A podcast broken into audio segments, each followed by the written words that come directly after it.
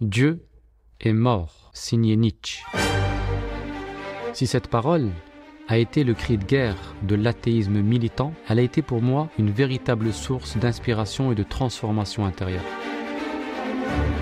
L'athéisme philosophique de Nietzsche a paradoxalement réveillé et stimulé ma quête intérieure de Dieu. De manière générale, la philosophie, en tant qu'aspiration à la sagesse, a énormément contribué à nourrir mon cheminement spirituel et à comprendre le sens profond de ma religion. Et c'est de ce mariage entre philosophie et spiritualité qu'est né l'olivier, symbole coranique du savoir intemporel. L'olivier est une académie qui dispense un enseignement qui conjugue harmonieusement philosophie et spiritualité. La première pour apprendre à conduire ses idées et sa pensée, et la seconde pour apprendre à guider son âme. Si vous êtes aussi habité par une quête ou tiraillé par des doutes, ou si tout simplement vous éprouvez le besoin de réfléchir ou de cheminer, nous serons heureux de vous compter parmi nos académiciens et faire partie de cette belle aventure à l'ombre de l'olivier.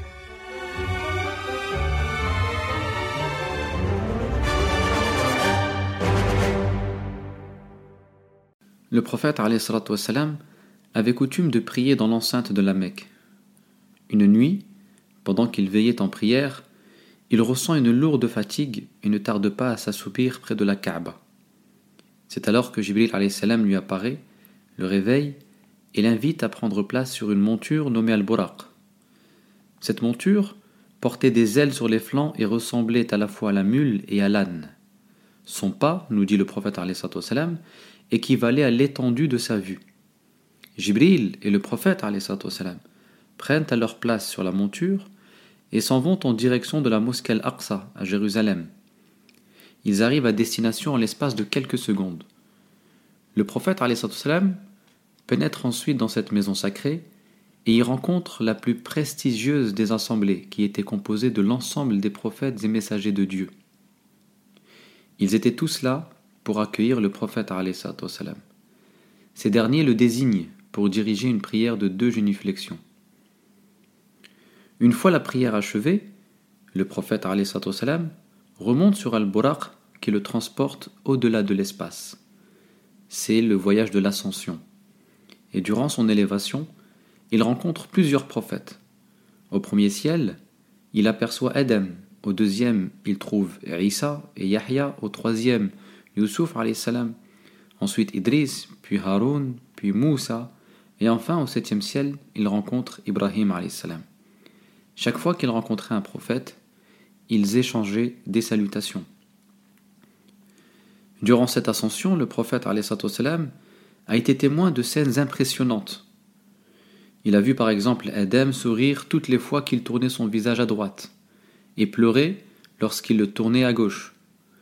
Et le prophète en demande les raisons à Jibril, qui lui répond Chaque fois qu'Adam regarde à sa droite, il aperçoit les gens promis au paradis et chaque fois qu'il regarde à sa gauche, il voit les gens destinés à l'enfer. Au fur et à mesure de son ascension, le prophète wassalam, découvre des scènes de tout genre, et son être se fascinait par la splendeur des cieux et de, ce, de cet univers empli de signes d'Allah. Le prophète wassalam, et Jibril continuent à s'élever dans les cieux jusqu'à atteindre une limite. Et là, l'ange confie au prophète wassalam, qu'il ne peut dépasser cette borne. Il s'agissait du lotus de la limite, Sidratul Muntaha. À ce niveau, le prophète lit sur le visage de Jibril l'inquiétude, car redoutant la majesté de Dieu. Jibril lui dit alors Si je continuais de m'approcher d'un rien, je serais consumé. En effet, c'est une limite que nulle créature en dehors du prophète sallallahu alayhi wa sallam n'a jamais eu le droit de dépasser. Le prophète, y rencontre le tout miséricordieux. Après tant de peine, Dieu l'élève au-delà des sept cieux pour lui montrer sa clémence et sa grandeur. Et durant cette merveilleuse rencontre, Allah subhanahu wa ta'ala prescrit au prophète wassalam, 50 prières par jour. Puis, lorsque le prophète rebrousse chemin, il est interpellé par Moïse au sixième ciel, qui lui conseille de retourner auprès d'Allah pour qu'il allège la charge de sa communauté en diminuant le nombre de prières obligatoires.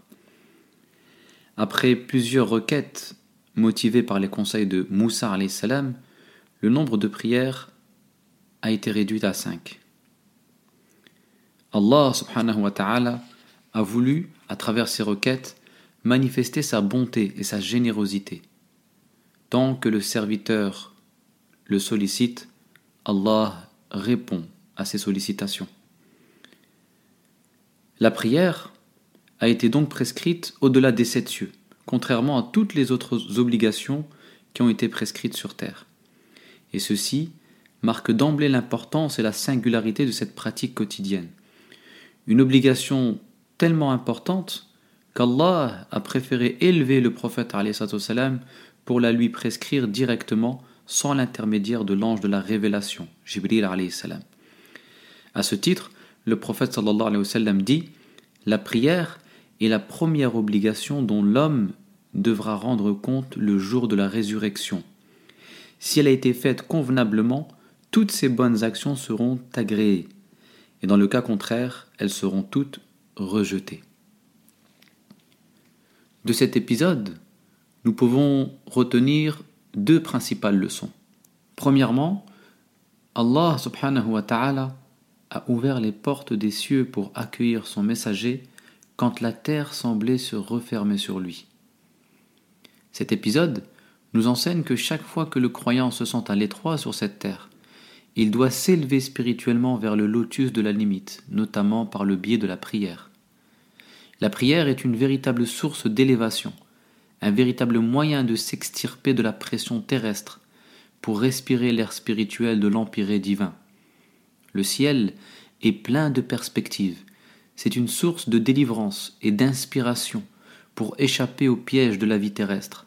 C'est pourquoi, cinq fois par jour, le croyant fait l'expérience du voyage nocturne pour entrer dans la confidence divine.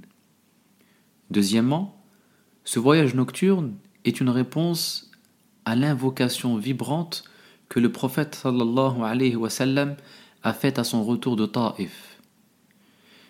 Durant ce retour, il a fait part à son Seigneur de sa principale préoccupation spirituelle, à savoir la satisfaction de Dieu. Et Dieu le rassure et lui témoigne sa satisfaction en l'accueillant auprès de lui dans son intimité la plus secrète. En effet, quand Allah aime une personne, il la rapproche de lui en mettant dans son cœur l'amour de la prière. Et l'amour de la prière est un signe de la satisfaction d'Allah subhanahu wa ta'ala. Wallahu a'lam. Wassalamu alaykum wa rahmatullahi wa barakatuh. Dieu est mort, signé Nietzsche. Si cette parole a été le cri de guerre de l'athéisme militant, elle a été pour moi une véritable source d'inspiration et de transformation intérieure. L'athéisme philosophique de Nietzsche a paradoxalement réveillé et stimulé ma quête intérieure de Dieu. De manière générale, la philosophie, en tant qu'aspiration à la sagesse, a énormément contribué à nourrir mon cheminement spirituel et à comprendre le sens profond de ma religion. Et c'est de ce mariage entre philosophie et spiritualité qu'est né l'olivier, symbole coranique du savoir intemporel. L'olivier est une académie qui dispense un enseignement qui conjugue harmonieusement philosophie et spiritualité. La première pour apprendre à conduire ses idées et sa pensée, et la seconde pour apprendre à guider son âme. Si vous êtes aussi habité par une quête ou tiraillé par des doutes, ou si tout simplement vous éprouvez le besoin de réfléchir ou de cheminer, nous serons heureux de vous compter parmi nos académiciens et faire partie de cette belle aventure à l'ombre de l'olivier.